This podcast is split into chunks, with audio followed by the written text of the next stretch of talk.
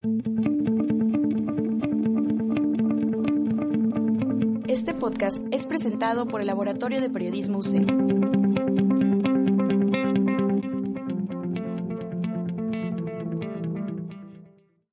Luces. Cámara, acción.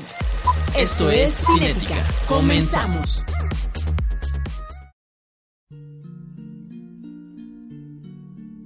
Hola, ¿qué tal? Bienvenidos nuevamente a Cinética. Retomamos este gran proyecto del Laboratorio de Periodismo de la UCEM. Seguimos con nuestra temporada, nuestra cuarta temporada, y bueno, pues es un honor, como siempre, estar en esta cabina grabando este podcast eh, con mi compañero Daniel. Buenas tardes, ¿cómo estás, Daniel? Hola, muy bien, muy, muy alegre de estar aquí otra vez, ya empezando la nueva temporada. Y pues qué mejor forma de empezar que hablando de, de, es- de esta película que es, pues bueno, ha estado en la boca de muchos últimamente, ya que bueno, con sus 13 nominaciones, pues con toda razón, ¿verdad?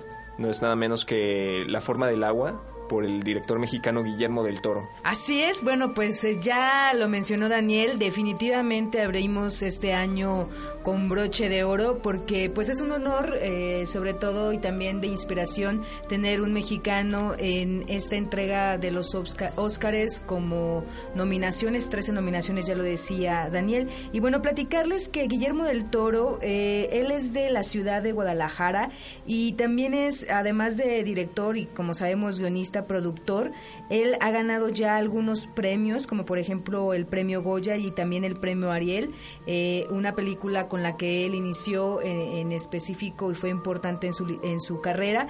En este 2018 precisamente ya es acreedor al Globo de Oro como mejor director por esta película La forma del agua. Y bueno, también para recordar un poquito, él se ha enfocado mucho en la parte del diseño de maquillaje, formó su propia compañía, Daniel, que es Necropia. Y bueno, eh, precisamente antes de, de ser productor ejecutivo de algunos filmes, él también estuvo trabajando con el Festival de Cine de Guadalajara como cofundador. Entonces es un personaje importante, no solo eh, ahora internacionalmente, sino también en la historia del cine de nuestro país. Y también, bueno, es importante conocer que por un, eh, una situación familiar y ligada a la violencia, secuestraron a su papá en, en, aquel, en aquellos años, aproximadamente los noven, 90, 98. Eh, pues lo secuestran y él se va a vivir a Estados Unidos y entonces él radica actualmente del otro lado.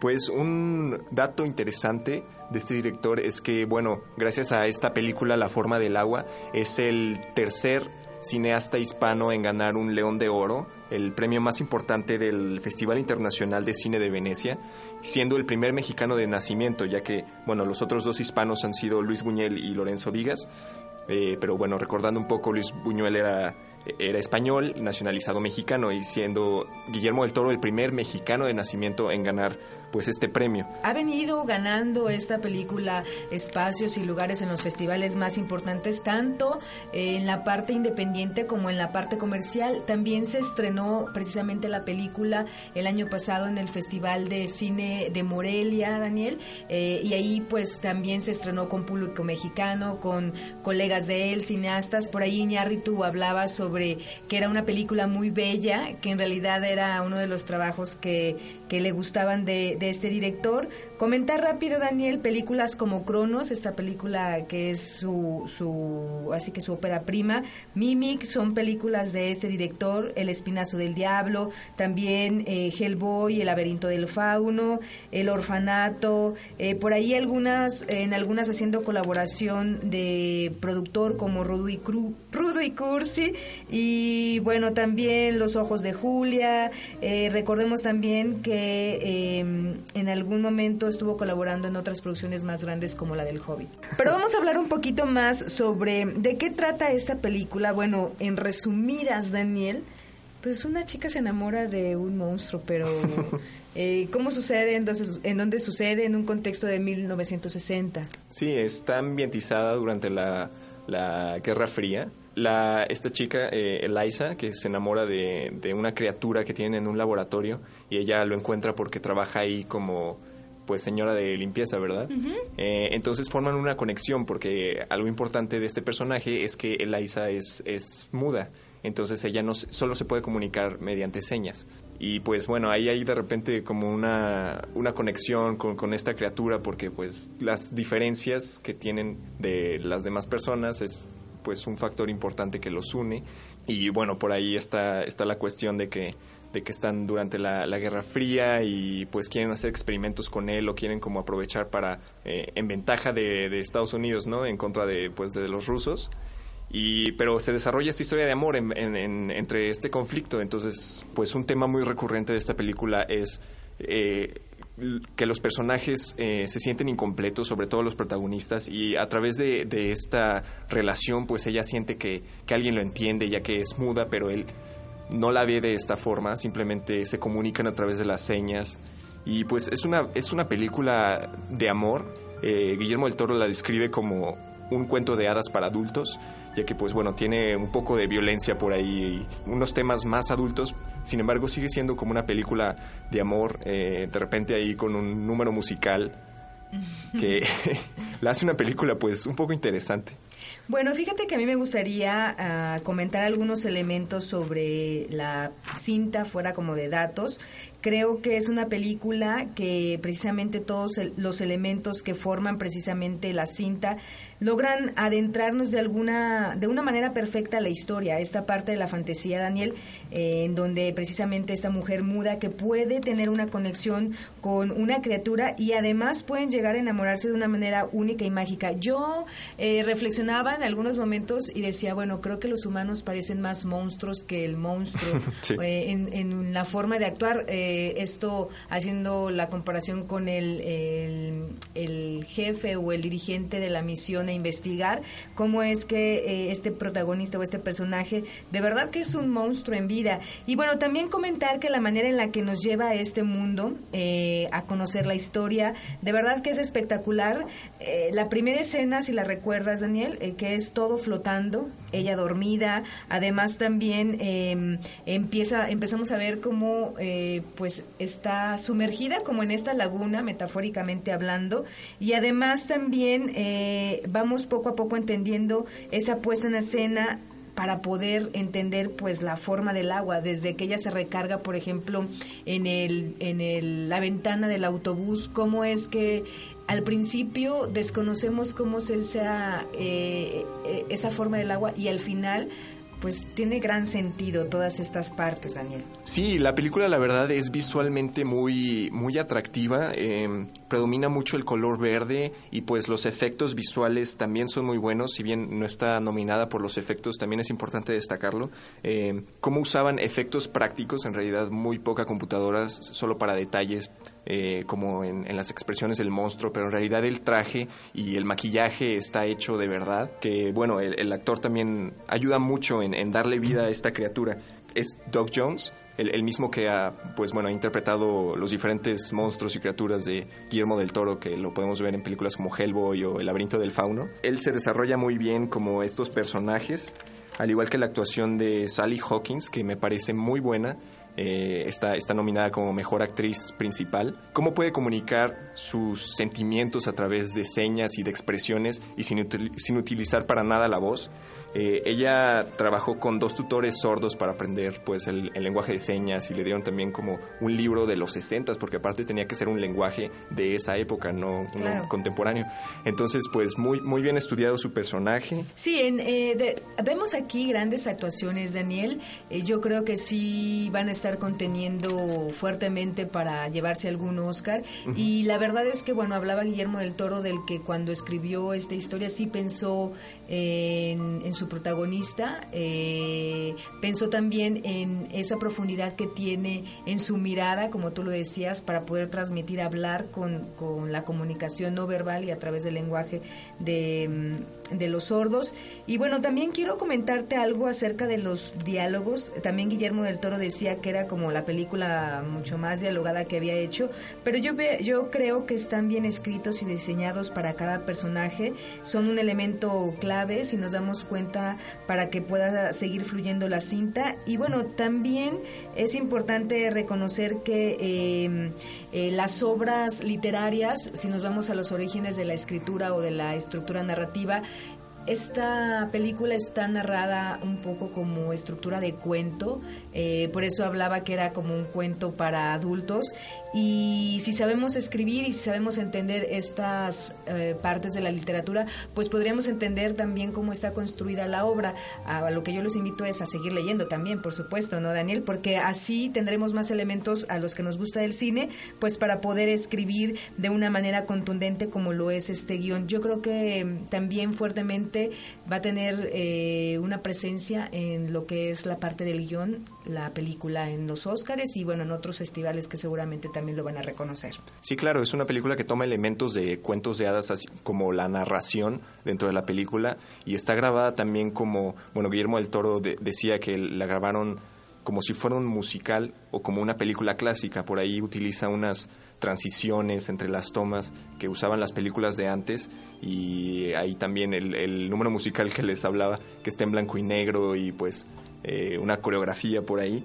Eh, sí, con, con, mucha razón está nominada para mejor guion original, así como mejor director y pues como no mejor película del año.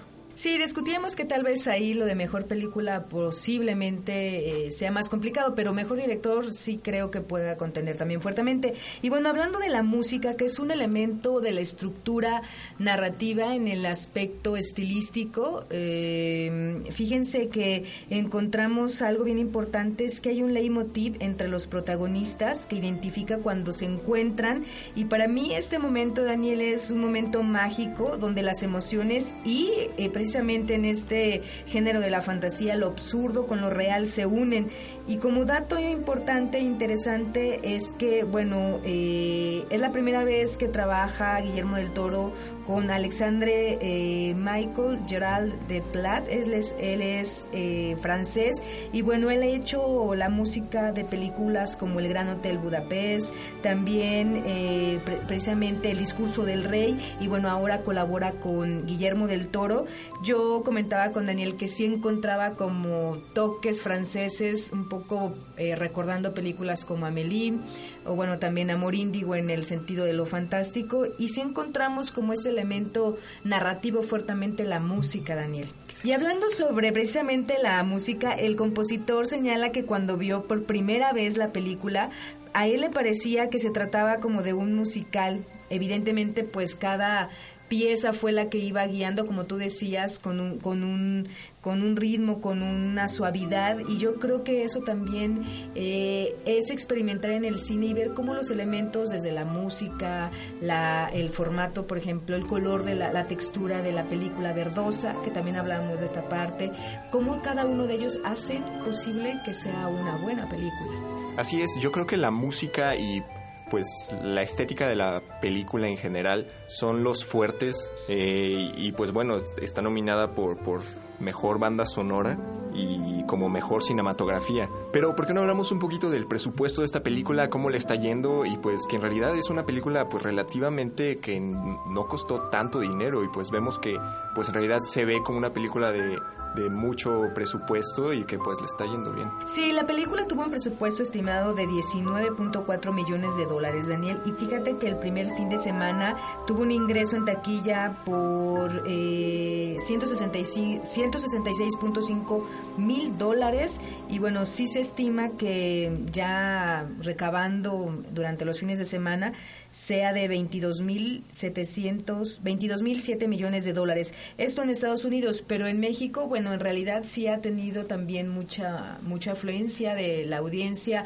a las salas de cine y pues sí esperamos que sea una cinta que siga pues eh, que la sigan viendo, la recomendamos, pero bueno, vamos a, pasar a como a la parte ya del gusto, Daniel. ¿Te gustó o no la película? Y sí, pues, ¿por qué?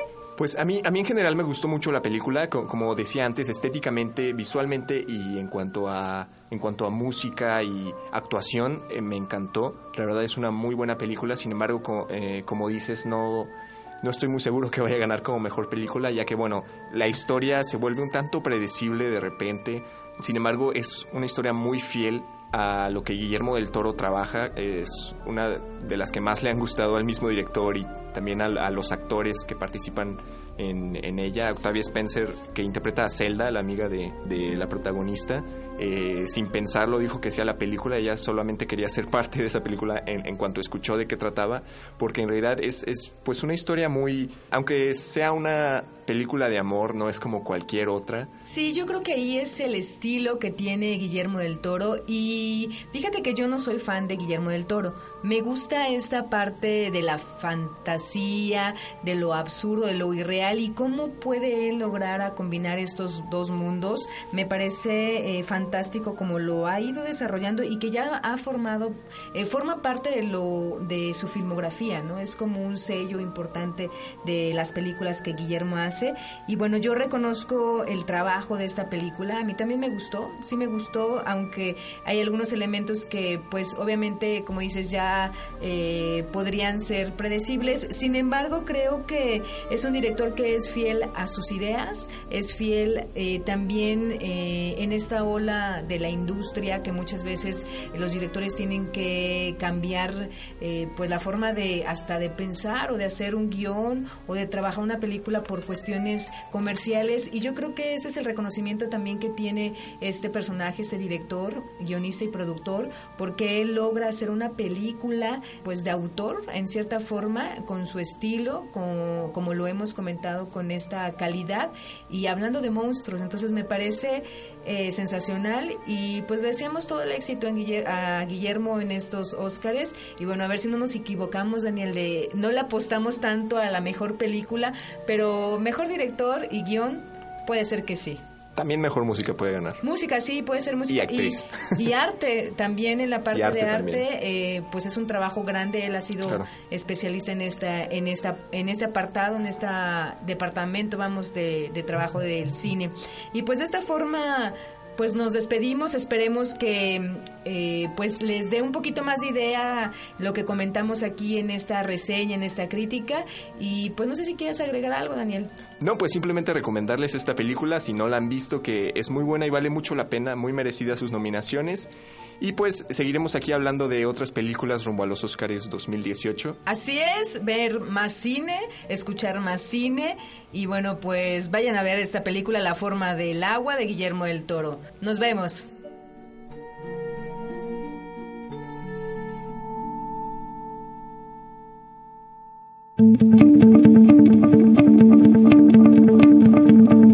Este podcast fue realizado por el Laboratorio de Periodismo UCEM.